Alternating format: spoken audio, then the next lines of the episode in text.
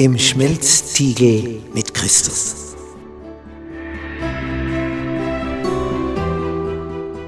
Bist du schon einmal in einem Stahlwerk gewesen, wo Stein so erhitzt wird, dass er zu schmelzen beginnt? Dass er rennt wie Butter in der Pfanne? Ja, wozu das Ganze? Was ist der Sinn davon? Dieser Stein wird geschmolzen, damit das Edle sich an einer Stelle sammelt und das Unedle. Das ist der Sinn, was auch Jesus mit uns vorhat. Wenn wir mitunter in eine Situation kommen, wo man merkt, jetzt bin ich im Schmelzstil, jetzt wird's heiß, jetzt geht's ums Ganze. Da sondert sich die Schlacke ab und das Edle kommt heraus. Das ist der Sinn davon. Donnerstag. Eine Waffe, die bezwingt. Wir lesen im zweiten Chronikbuch, Kapitel 20, von einem König in Juda, dem König Josaphat.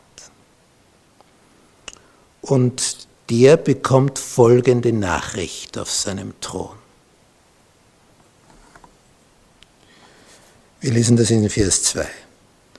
Und man kam und sagte zu Josaphat, dem König von Juda, es kommt gegen dich eine große Menge von jenseits des Salzmeeres, also das Tote Meer, von Edom.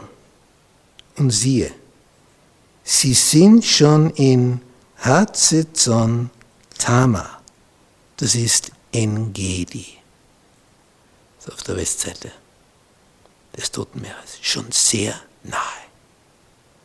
Und sie haben nicht den Eindruck, dass sie dort verweilen werden, sondern die werden kommen. Eine große Menge. Ja, was ist das Ergebnis, wenn ein König das hört? Ui, ja, ich meine, ihn trifft es am meisten. Er verliert am meisten dabei. Der Arme ist vorher arm und hinterher arm. Aber der Reiche, der wird arm, weil sein Reichtum, der wandert dann zum Herrscher, der ihn besiegt. Und darum steht hier in Vers 3, Josaphat aber fürchtete sich. Er kann es dir vorstellen. Sein Königtum, die Tage, die sind gezählt. Es dauert noch ein paar Tage und dann sind die da und es ist eine große Menge, eine Riesenarmee. Und sie kommen nicht in friedlicher Absicht, versteht sich. Sie wollen plündern. Am besten den Königspalast. Und Josaphat, der sich fürchtet, was tut er? Er richtete sein Angesicht darauf, den Herrn zu suchen. Also sonst würde man hier vielleicht lesen, und jetzt trommelt er seine Leute zusammen und sagt, schnell, schnell, schnell, schnell, wir, müssen alle bewaffnen und, und wir müssen uns entgegenstellen, wir müssen kämpfen und je mehr wir sind, umso besser und, und, und, und, und. Vorbereitungsmaßnahmen zur Verteidigung Jerusalems. Er richtete sein Angesicht darauf, den Herrn zu suchen, und er ließ in ganz Juda ein Fasten ausrufen. Also keine militärischen Vorbereitungen. Ganz eigenartig, oder? Und Juda kam zusammen, den Herrn zu suchen. Und aus allen Städten Judas kamen sie, den Herrn zu suchen. Ja, und dann tritt Josaphat vor die ganze Gemeinde und betet, Herr, du Gott unserer Väter, bist du nicht Gott im Himmel und Herrscher über alle Königreiche der Heiden? Bist du nicht der Mächtigste? In deiner Hand ist Kraft und Macht und es ist niemand, der dir zu widerstehen vermag. Jetzt bräuchte man dich halt sehr.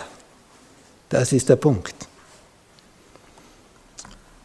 Tja, und dann erinnert er an das, was in der Bibel schon steht. Wenn das und das und das ist, dann sollen die Bewohner beten, wenn diese Not und Bedrohung kommt.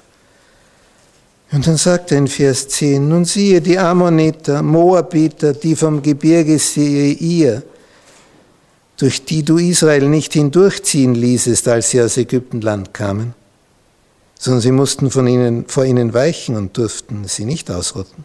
Siehe, Sie lassen uns das entgelten und kommen, um, was wollen Sie tun? Uns auszutreiben aus deinem Eigentum, das du uns gegeben hast. Sie wollen uns verjagen oder vernichten. Das ist die Situation. Und dann tritt einer auf, der bekommt die prophetische Gabe und sagt, Sie brauchen sich nicht fürchten, denn dieser Jahaziel, was sagt der? So spricht der Herr zu euch. Ihr sollt euch nicht fürchten und nicht verzagen vor diesem großen Heer, denn nicht ihr kämpft, sondern Gott. Und dann wird klar gemacht, wie sie kämpfen sollen. Die Ersten, die da voranziehen sollen, wenn die Feinde kommen, ist der Chor.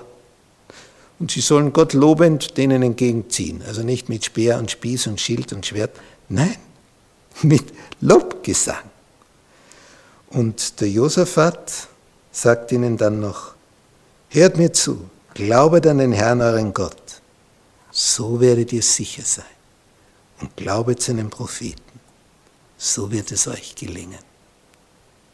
Das merkt ihr. So wird es gelingen.